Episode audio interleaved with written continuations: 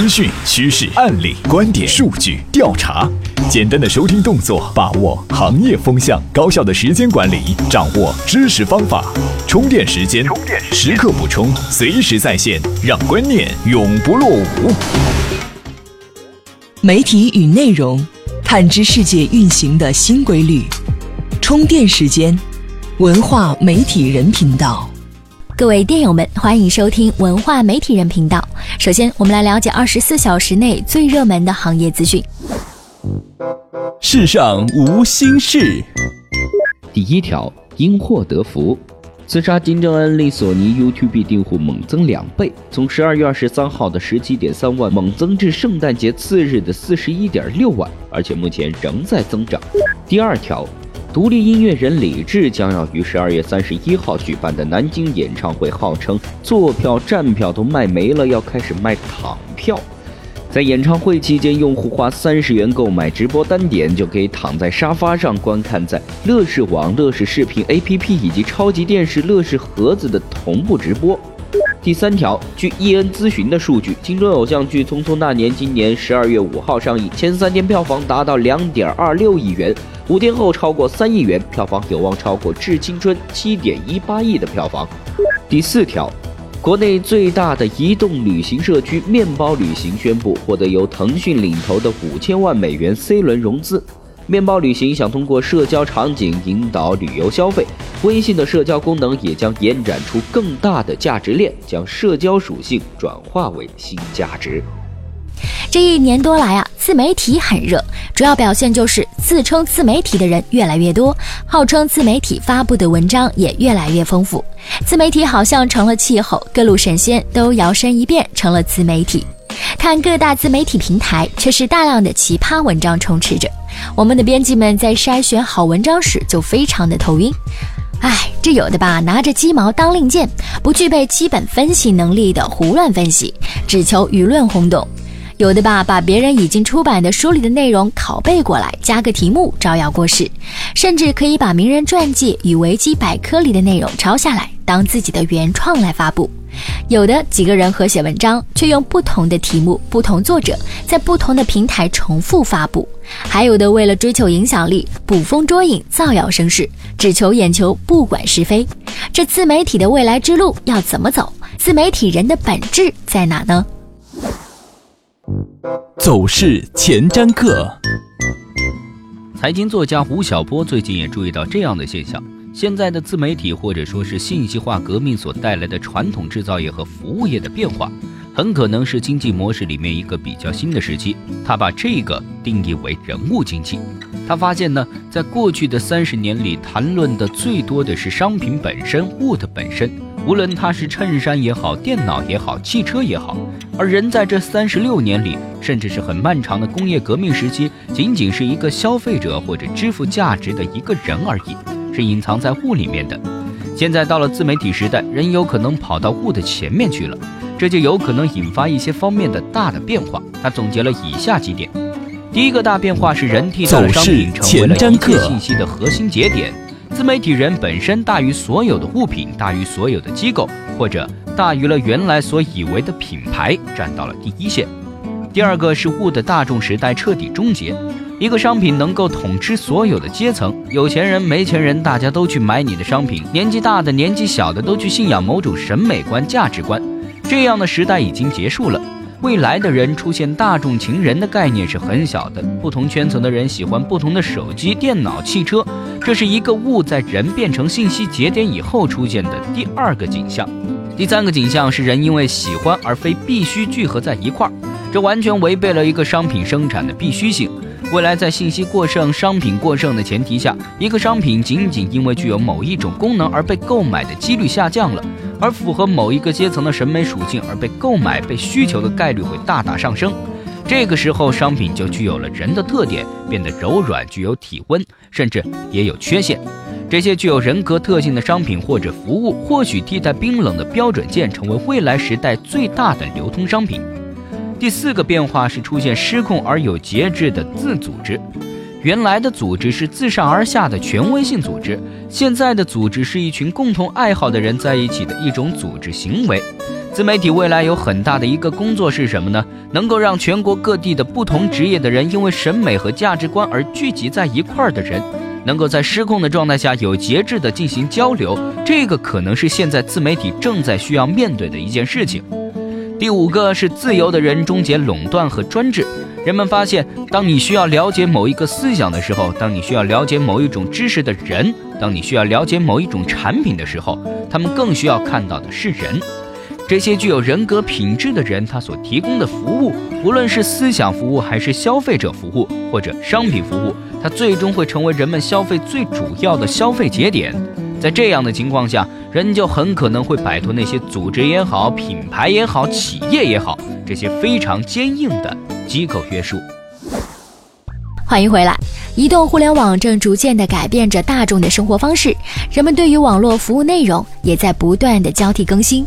但是音乐从未被大众舍弃，同样音乐类 APP 也一直走在自我改革的道路上。网易云音乐首当其冲。作为从未涉足过音乐领域的网易，以及如今音乐市场的多竞争模式，一款颠覆性的软件于二零一三年四月二十三日正式发布，也就是深受大众喜爱的网易云音乐。网易勇于挑战传统模式，以歌单、DJ 节目、社交、地理位置为核心要素，主打发现和分享。根据艾瑞数据显示，自2014年来，网易云音乐整体覆盖率一直呈现上升趋势。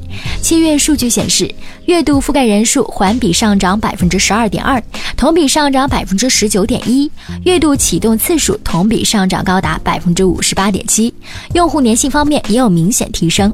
2014年人均使用次数较2013年上涨突出，且保持稳定增长。而对于其他音乐 APP 而言，网易云音乐又有哪些借鉴意义呢？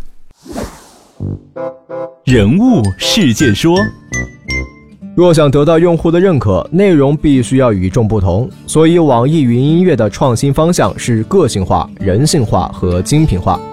首先，网易云音乐是国内首创的以歌单为产品构架，通过 UGC 的方式，用户自行创建歌单，在云端的歌单不受本地限制，可以永久留存，也可以被他人收听、分享和收藏。一人创建，多人使用，对网易云音乐的用户来说，就代表着关注和自己口味相同的人，就可以很容易的收听到他创建的所有歌单，不断接触到自己喜爱的新歌，而不受专辑、歌手的限制。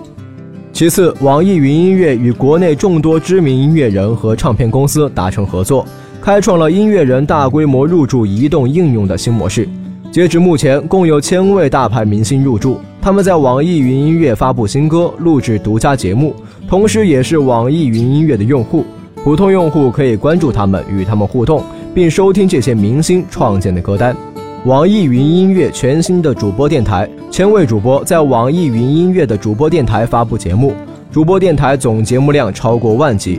网易云音乐鼓励用户创建主播电台，通过声音展现自己。除了网易云音乐特有的明星做主播、音乐故事频道以外，目前还有情感调频、脱口秀、娱乐八卦、有声读物、翻唱等十几个分类。以后还会不断根据用户上传的内容来扩充。这些都使得网易云音乐与其他音乐应用类 App 相较更有竞争力。第三，网易云音乐充分考虑到每个人的音乐口味千差万别，用个性化推荐的算法，既让不同口味的用户获得感兴趣的内容，也大大提高了 UGC 内容的分发效率，满足了现今大众的生活节奏，做到了真正的用心打造精品。最后，网易云音乐把情感因素加入到产品的 UI 设计，以红色调系为主，并用复古的黑胶唱片标识自己的特色，体现出了品质和历史。这样的 UI 设计更是得到了多数用户的良好反馈，也进一步说明了设计者并不是简简单单的站在软件工程师的角度去考虑整体的设计，而是真正站在了受众的角度看待和解决问题。真正站在受众的角度看待解决问题，考虑不同口味的千差万别，个性化、人性化、定制化，这是网易云音乐之所以能够成功的重要因素了。长期的思考或艰苦的实践后获得的真理，往往只需要一分钟就能说清楚。你愿意听吗？这里是充电时间。互联网是一个入口，几年前的上网群体有着明显的区分：年轻人上腾讯，看新闻的人要上新浪，玩游戏的人喜欢上网易，新上网的人则喜欢玩搜狐。但是自2011年腾讯的微信出现到现在，人们越来越偏爱微信，导致入口变得越来越窄。有种夸张的说法是，人们每天接触的新闻就是腾讯小编的水平。你甚至没有时间去买一份当地的晚报看看，再没有兴趣打开电视，坐在电视机前看看新闻联播。每天接收的新闻都是微信给你推送的那几条大家关心的话题，信息趋同的现象也越来越明显。在品牌战略专家李光斗看来啊，我们在进行微信社交时已经被强关系给绑架了。观点也麻辣。过去人们都说谣言止于智者，三个臭皮匠凑成一个诸葛亮。但是微信出现之后，谣言并没有止于智者。朋友圈里出现了很多似是而非的东西，有很多的谣言在传，整体的智商反而比一个臭皮匠的智商还低。中国社会是一个面子社会，敢于当面指出别人错误的，对于成年时代的微信用户来说少之又少。微信就像一个秀场一样，当领导在上面吟了首唐诗秀才艺的时候，你不仅点赞，还会转。熟人社会会进一步强化威权的力量，让人们不敢也不愿去质疑有社交优势的人。在微信朋友圈收获点赞数量最多的，往往是拥有一定资源的甲方，这也会造成新的社交不平等。在微信时代，人们会发现海量的信息，比方说走失的小孩，一百个信息里头可能有百分之九十九是假的，只要打个电话就能核实。但是为什么不去核实？因为人们的思维变得简单了，尤其是看到好友转了的时候。微博时代是一种广场效应，当你在广场上传了个似是而非的东西的时候，会有谣言粉碎机出现。微信时代，因为全是熟人或者半生不熟的人，他进入了一个强关系社会。这个时候，各种各样的谣言反而不胫而走，谣言不是变少了，而是变多了。按理说，在强关系社会，出于互相的信任，人们不会传播谣言，因为这有损于自己的信用。事实上却截然相反，谣言反而更厉害了。在这个过程中，你会发现互联网是把双刃剑。它有好的一面，就是想粉碎谣言也变得非常容易，而不会像传统社会那样一个谣言会流传很久。谣言的流传时间不长，但是传播力也会非常强大。互联网推动了进步，但是当你过于沉溺微信、沉溺于朋友圈的时候，就导致了一种社交变窄。当你的朋友圈里面天天都在传一些似是而非的心灵鸡汤，都在传似是而非的谣言，你就会陷入到一种精神焦虑。当然，微信作为世界上最大的手机 APP，拒绝使用肯定是不现实的。但是，当互联网的入口越来越窄的时候，一定要记住，微信只是一个工具，是打开世界的一扇窗口，而非这个世界的全部。各位电友们，本期的节目就到这里。如果你也觉得我们的节目有营养、有意思，欢迎您关注“充电时间”的微信公众号。我们下期见。这里是充电时间，商业思维和行动智慧是我们共同的追求。